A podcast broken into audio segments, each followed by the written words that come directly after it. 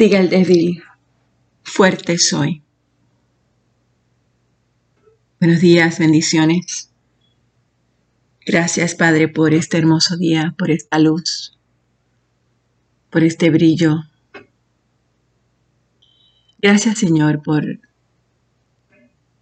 la profundidad de, de tu amor para nosotros, por la anchura, por la altura Gracias por todo lo que eres.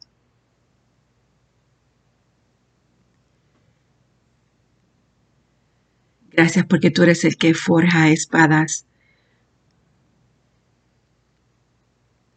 de nuestros asadores. Tú eres el que nos usas como la hoz de marcar.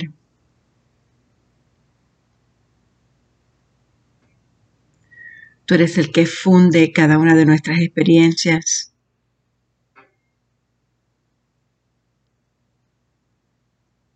Y nos permites pasar por el fuego.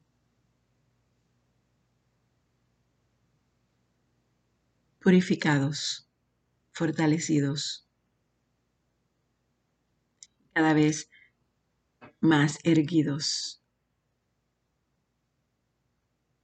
Tú restauras nuestras vidas, Señor.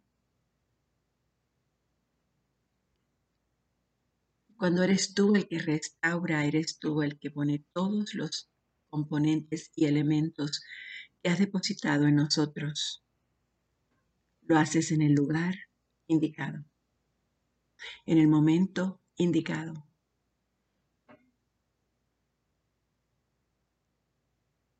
Y por eso te damos gracias.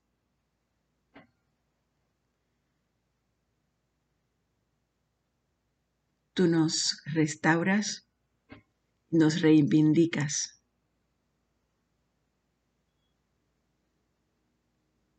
Tú nos levantas. Tú nos llamas. Tú nos llamas después del proceso, Señor, con una voz fuerte. Nos llamas por nuestro nombre. Salimos, Señor, sin un rasguño, porque de la manera que tú limpias y de la manera que tú restauras es perfecta. Y te damos gracias por eso, Señor. Gracias porque en tu palabra encontramos toda respuesta, aún de las preguntas que no hemos hecho tu Espíritu Santo nos lleva a la verdad de nuestra vida. Nos enseñas a no almacenar tesoros aquí en la tierra, donde la polilla, el óxido lo destruye, donde los ladrones entran y roban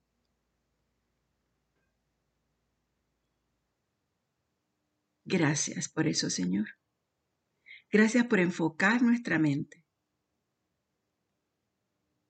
Así que con nuestro corazón lleno de esperanza por recibir el llamado para el día de hoy, te damos gracias. Permítenos ver en cada una de las personas frente a nosotros. Permítenos ver tu gloria. Permítenos ver tu resplandor. Permítenos ver cómo tú estás obrando. Ayer, ayer me dijiste, Señor, que, que tú eres un Dios que obra en lo que no se ve. Que ese Señor que conociendo, sabiendo, entendiendo que la fe es la certeza de lo que se espera. Es la confirmación, Señor, de lo que no se ve. Ahí es donde tú te manifiestas, en lo que no se ve. Así que te pedimos que abras nuestros ojos espirituales para que podamos, mi Dios, caminar erguidos y gozosos y fortalecidos, lo que no se ve. Porque ahí es que estás tú. Gracias, Señor. Gracias. En nombre de Jesús. Amén. Buenos días. Continuamos con la lectura de la palabra. Nos quedamos en el capítulo 6, el versículo 60 del libro de Juan. Muchos de sus discípulos decían, esto es muy difícil de entender, ¿cómo puede alguien aceptarlo? Jesús estaba consciente de que sus discípulos se quejaban, así que les dijo, ¿acaso esto los ofende? ¿Qué pensarán entonces si ven al Hijo del Hombre ascender al cielo otra vez?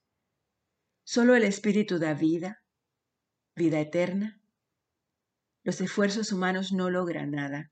Las palabras que yo les he hablado son espíritu y son vida, pero algunos de ustedes no me creen. Porque Jesús sabía desde un principio quiénes eran los que no creían y también quiénes eran los que lo iban a traicionar. Entonces les dijo, por eso dije que nadie puede venir a mí a menos que el Padre me lo entregue. A partir de ese momento, muchos de sus discípulos se apartaron de él y lo abandonaron. Entonces Jesús, mirando a los doce, les dijo, ¿Ustedes también van a marcharse? Simón Pedro le contestó, Señor, ¿a quién iríamos? Tú tienes las palabras que dan la vida eterna. Nosotros creemos y sabemos que tú eres el Santo de Dios. Y entonces Jesús les dijo, Yo los elegí a ustedes doce, pero hay uno de ustedes que es un diablo. Se refería a Judas, el hijo de Simón Iscariote, uno de los doce que más tarde lo traicionaría. Después Jesús recorrió la región de Galilea, quería alejarse de Judea desde los líderes judíos, donde los líderes judíos estaban tramando su muerte. Pero se acercaba el tiempo judío del festival de las enterramadas y sus hermanos le dijeron, sal de aquí y vete a Judea donde tus seguidores puedan ver tus milagros. No puedes hacerte famoso si te escondes así. Si tienes poder para hacer cosas tan maravillosas, muéstrate al mundo, pues ni siquiera sus hermanos creían en él. Este no es el mejor momento para que yo vaya, respondió Jesús. Pero ustedes pueden ir cuando quieran. El mundo no puede odiarlos a ustedes, pero a mí sí me odia porque yo lo acuso de hacer lo malo. Vayan ustedes, yo no iré. No iré al festival porque todavía no ha llegado el momento, mi momento. Después de decir estas cosas, se quedó en Galilea. Pero después de que sus hermanos se fueron al festival, Jesús también fue, aunque en secreto y se quedó fuera de la vista del público. Los líderes judíos lo buscaban durante todo el festival y no dejaron de preguntar a la gente si alguien lo había visto. Se oían muchas discusiones acerca de él entre la multitud. Unos afirmaban, es un buen hombre, mientras que otros decían, no es más que un farsante que engaña a la gente. Pero nadie se atrevía a hablar bien de él en público por miedo a tener problemas con los líderes judíos. Entonces, en la mitad del festival, Jesús subió al templo y comenzó a enseñar. Los presentes quedaron maravillados al oírlo y se preguntaban, ¿Cómo es que sabe tanto sin, sin haber estudiado? Así que Jesús les dijo, mi mensaje no es mío, sino que proviene de Dios, quien me envió. Todo el que quiera hacer la voluntad de Dios sabrá si lo que yo enseño proviene de Dios o solo hablo por mi propia cuenta. Los que hablan por su propia cuenta buscan su propia gloria, pero el que busca honrar a quien lo envió habla con la verdad y no con mentiras. Moisés les dio la ley, pero ninguno de ustedes la cumple. De hecho, tratan de matarme. Estás endemoniado, respondió la multitud. ¿Quién trata de matarte? Y Jesús le contestó, yo hice un milagro en el día de descanso y ustedes se asombraron. Pero ustedes también trabajan en el día de descanso al obedecer la ley de la circuncisión dada por Moisés. En realidad, la costumbre de la circuncisión comenzó con los patriarcas mucho antes de la ley de Moisés. Pues si el tiempo indicado para circuncidar a un hijo coincide con el día de descanso, ustedes igual realizan el acto para no violar la ley de Moisés. Entonces, ¿por qué se enojan conmigo por sanar a un hombre en el día de descanso? Miren más allá de la superficie para poder juzgar correctamente. Algunos de los que vivían en Jerusalén comenzaron a preguntarse unos a otros, ¿no es ese el hombre a quien procuran matar? Sin embargo, está aquí hablando en público y nadie le dice nada. ¿Será que nuestros líderes ahora creen que Él es el Mesías? Pero ¿cómo podría serlo? Nosotros sabemos de dónde proviene este hombre. Cuando venga el Mesías sencillamente aparecerá y nadie sabe de dónde proviene. Mientras Jesús enseñaba en el templo, exclamó, es cierto, ustedes me conocen y saben de dónde provengo, pero no estoy aquí por mi propia cuenta. El que me envió es veraz y ustedes lo conocen. Ustedes no lo conocen, pero sí, yo lo conozco, porque provengo de él y él me envió a ustedes. Entonces los líderes trataron de arrestarlo, pero nadie le puso las manos encima porque aún no había llegado su momento. De las multitudes presentes en el templo, muchos creyeron en él. Después de todo, decían, ¿acaso esperan que el Mesías haga más señales milagrosas que las que ha hecho este hombre? Cuando los fariseos se enteraron de lo que las multitudes andaban murmurando, ellos y los principales sacerdotes enviaron guardias del templo para arrestar a Jesús. Entonces Jesús les dijo, voy a estar con ustedes un poco más. Luego volveré al que me envió. Ustedes me buscarán, pero no me encontrarán y no pueden ir a donde yo voy. Desconcertados por estas palabras, los líderes judíos se preguntaban a dónde pensará ir. ¿Estará pensando salir del país e ir a los judíos dispersos en otras tierras? Tal vez hasta les enseñe a los griegos. ¿A qué se refiere cuando dice me buscarán pero no me encontrarán y no pueden ir a donde yo voy? El último día del festival era el más importante. Ese día Jesús se puso de pie y gritó a la multitud. Todo el que tenga sed puede venir a mí. Todo el que crea en mí puede venir y beber. Pues las escrituras declaran, de su corazón brotarán ríos de agua viva. Con la expresión agua viva, él se refería al Espíritu, el, que, el cual se le daría a todo el que creyera en él, pero el Espíritu aún no había sido dado porque Jesús todavía no había entrado en su gloria. Algunos de la multitud al oír lo que Jesús decía afirmaron, seguramente este hombre es el profeta que estábamos esperando. Otros decían, es el Mesías. Pero otros expresaban, no puede ser, ¿acaso el Mesías vendrá de Galilea? Pues las escrituras dicen claramente que el Mesías nacerá del linaje real de David en Belén, la aldea donde nació el rey David. Así que había división entre la multitud a causa de él. Algunos querían que lo arrestaran, pero nadie les puso las manos encima. Cuando los guardias del templo regresaron sin haber arrestado a Jesús, los principales sacerdotes y los fariseos les preguntaron, ¿por qué no lo trajeron? Jamás hemos oído a nadie hablar como él contestaron los guardias. ¿También ustedes se han dejado engañar? ¿Se burlaron los fariseos? ¿Habrá siquiera uno de nosotros, gobernantes o fariseos, que crea en él? Esa multitud tonta que lo sigue es ignorante de la ley, está bajo la maldición de Dios. Entonces tomó la palabra Nicodemo, el líder que había ido a ver a Jesús. Y les dijo, les preguntó, ¿Es legal condenar a un hombre antes de darle la oportunidad de defenderse? También tú eres de Galilea, contestaron ellos. Estudia las escrituras y compruébalo tú. Jamás ha salido un profeta de Galilea.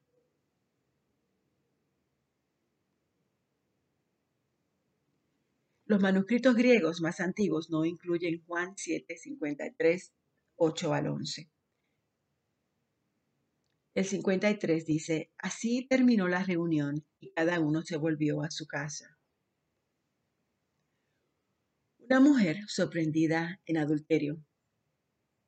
Jesús regresó al monte de los olivos, pero muy temprano a la mañana siguiente estaba de vuelta en el templo. Pronto se juntó una multitud y él se sentó a enseñarles. Mientras hablaba, los maestros de la ley religiosa y los fariseos le llevaron a una mujer que había sido sorprendida en el acto de adulterio. La pusieron en medio de la multitud. Maestro, le dijeron, esta mujer fue sorprendida en el acto de adulterio. La ley de Moisés manda apedrearla. ¿Y tú qué dices? Intentaba tenderle una trampa para que dijera algo que pudiera usar en su contra, pero Jesús se inclinó y escribió con el dedo en el polvo. Como ellos seguían exigiéndole una respuesta, él se incorporó nuevamente y les dijo, Muy bien, pero el que nunca haya pecado, que sea el primero que tire la piedra. Y luego volvió a inclinarse y siguió escribiendo en el polvo. Al oír eso, los acusadores se fueron retirando uno tras otro, comenzando por lo de más edad hasta que quedaron solamente Jesús y la mujer en medio de la multitud. Entonces Jesús se incorporó de nuevo y le dijo a la mujer, Mujer, ¿dónde están los que te acusaban? ¿Ni uno de ellos te condenó? Ella les responde, Ni uno, Señor. Jesús le dijo, Yo tampoco. Vete y no peques más. Jesús habló una vez más al pueblo y les dijo, Yo soy la luz del mundo. Si ustedes me siguen, no tendrán que andar en la oscuridad porque tendrán la luz que lleva a la vida. Los fariseos respondieron, tú haces esas declaraciones acerca de ti mismo, un testimonio así no es válido. Jesús les responde, estas afirmaciones sí son válidas aunque las diga de mí mismo, pues sé de dónde vengo y sé a dónde voy. Pero eso es algo que ustedes no saben de mí. Ustedes me juzgan con criterios humanos, pero yo no juzgo a nadie. Si lo hiciera, mi juicio sería correcto en todo sentido, porque no estoy solo. El Padre, quien me envió, está conmigo. La misma ley de ustedes establece que si dos personas concuerdan en algo, su testimonio se acepta como un hecho. Yo soy uno de los testigos y mi Padre, quien me envió, es el otro. Le preguntaron, ¿dónde está tu Padre? Y Jesús les contesta, como ustedes no saben quién soy yo, tampoco saben quién es mi Padre. Si me conocieran a mí, también conocerían a mi Padre. Jesús dijo todo esto mientras enseñaba en la parte del templo conocida como la tesorería, pero no lo arrestaron porque aún no había llegado su momento. Más tarde Jesús volvió a decirles, Yo me voy y ustedes me buscarán, pero morirán en su pecado. A donde yo voy, ustedes no pueden ir. Por lo tanto, la gente se preguntaba, ¿estará pensando suicidarse? ¿Qué quiere decir con no pueden ir a donde yo voy? Y Jesús continuó diciéndole, ustedes son de abajo, yo soy de arriba. Ustedes pertenecen a este mundo, yo no. Y por eso dije que morirán en sus pecados, porque a menos que crean que yo soy quien afirmo ser, morirán en sus pecados. Entonces todos le preguntaron, ¿y quién eres? Y él contestó, el que siempre dije que era. Tengo mucho para decir acerca de ustedes y mucho para condenar, pero no lo haré, pues digo solo lo que oí del que me envió y él es totalmente veraz. Ellos seguían sin entender lo que Jesús les estaba diciendo. Por eso Jesús continuó, cuando hayan levantado al Hijo del Hombre en la cruz, entonces comprenderán que yo soy. Yo no hago nada por mi cuenta. sino que digo únicamente lo que el Padre me enseñó. Y el que me envió está conmigo, no me ha abandonado, pues siempre hago lo que a Él le agrada. Entonces muchos de los que oyeron sus palabras creyeron en Él. Jesús continuó diciéndole a la gente, a los que creyeron en Él, Ustedes son verdaderamente mis discípulos si se mantienen fieles a mis enseñanzas y conocerán la verdad. Y la verdad los hará libres. Nosotros somos descendientes de Abraham, les respondieron todos. Nunca hemos sido esclavos de nadie. ¿Qué quieres decir con que los hará libres? Y Jesús les, contestó, yo les digo la verdad. Todo el que comete pecado es esclavo del pecado. Un esclavo no es un miembro permanente de la familia, pero un hijo sí forma parte de la familia para siempre. Así que si el hijo los hace libres, ustedes son verdaderamente libres. Claro que me doy cuenta de que son descendientes de Abraham. Aún así, algunos de ustedes procuran matarme porque no tienen lugar para mi mensaje en su corazón. Yo les cuento lo que vi cuando estaba con mi padre, pero ustedes siguen el consejo de su padre. Abraham, declararon ellos. No, respondió Jesús. Si realmente ustedes fueran hijos de Abraham, seguirían su ejemplo. En cambio, procuran matarme porque les dije la verdad, la cual oí de Dios. Abraham nunca hizo algo así. No, ustedes imitan a su verdadero padre. Ellos contestan, nosotros no somos hijos ilegítimos. Dios mismo es nuestro verdadero padre. Y Jesús les dice, si Dios fuera su padre, ustedes me amarían, porque he venido a ustedes de parte de Dios. No estoy aquí por mi propia cuenta, sino que Él me envió. ¿Por qué no pueden entender lo que les digo? Es porque ni siquiera toleran oírme, pues ustedes son hijos de su padre, el diablo, y les encanta hacer las cosas malvadas que Él hace. Él ha sido asesino desde el principio y siempre ha odiado la verdad, porque en Él no hay verdad. Cuando miente, actúa de acuerdo con su naturaleza porque es mentiroso y el padre de la mentira. Por eso es natural que no me crean cuando yo les digo la verdad. ¿Quién de ustedes puede con toda sinceridad acusarme de pecado? Y si yo les digo la verdad, ¿por qué entonces no me creen? Los que pertenecen a Dios escuchan con gusto las palabras de Dios, pero ustedes no las pueden escuchar con gusto porque no le pertenecen a Dios. Y uno le contesta, samaritano endemoniado, ¿no veníamos diciendo que estás poseído por un demonio? No, le contestó Jesús, yo no tengo ningún demonio, pues yo honro a mi Padre. En cambio, ustedes me deshonran a mí. Y aunque no tengo ninguna intención de glorificarme a mí mismo, Dios va a glorificarme y Él es el verdadero juez. Yo les digo la verdad. Todo el que obedezca mi enseñanza jamás morirá. Nos quedamos aquí en Juan 8, versículo 51. Padre, te damos gracias. Gracias por hablarnos. Gracias, Señor. En nombre de Jesús.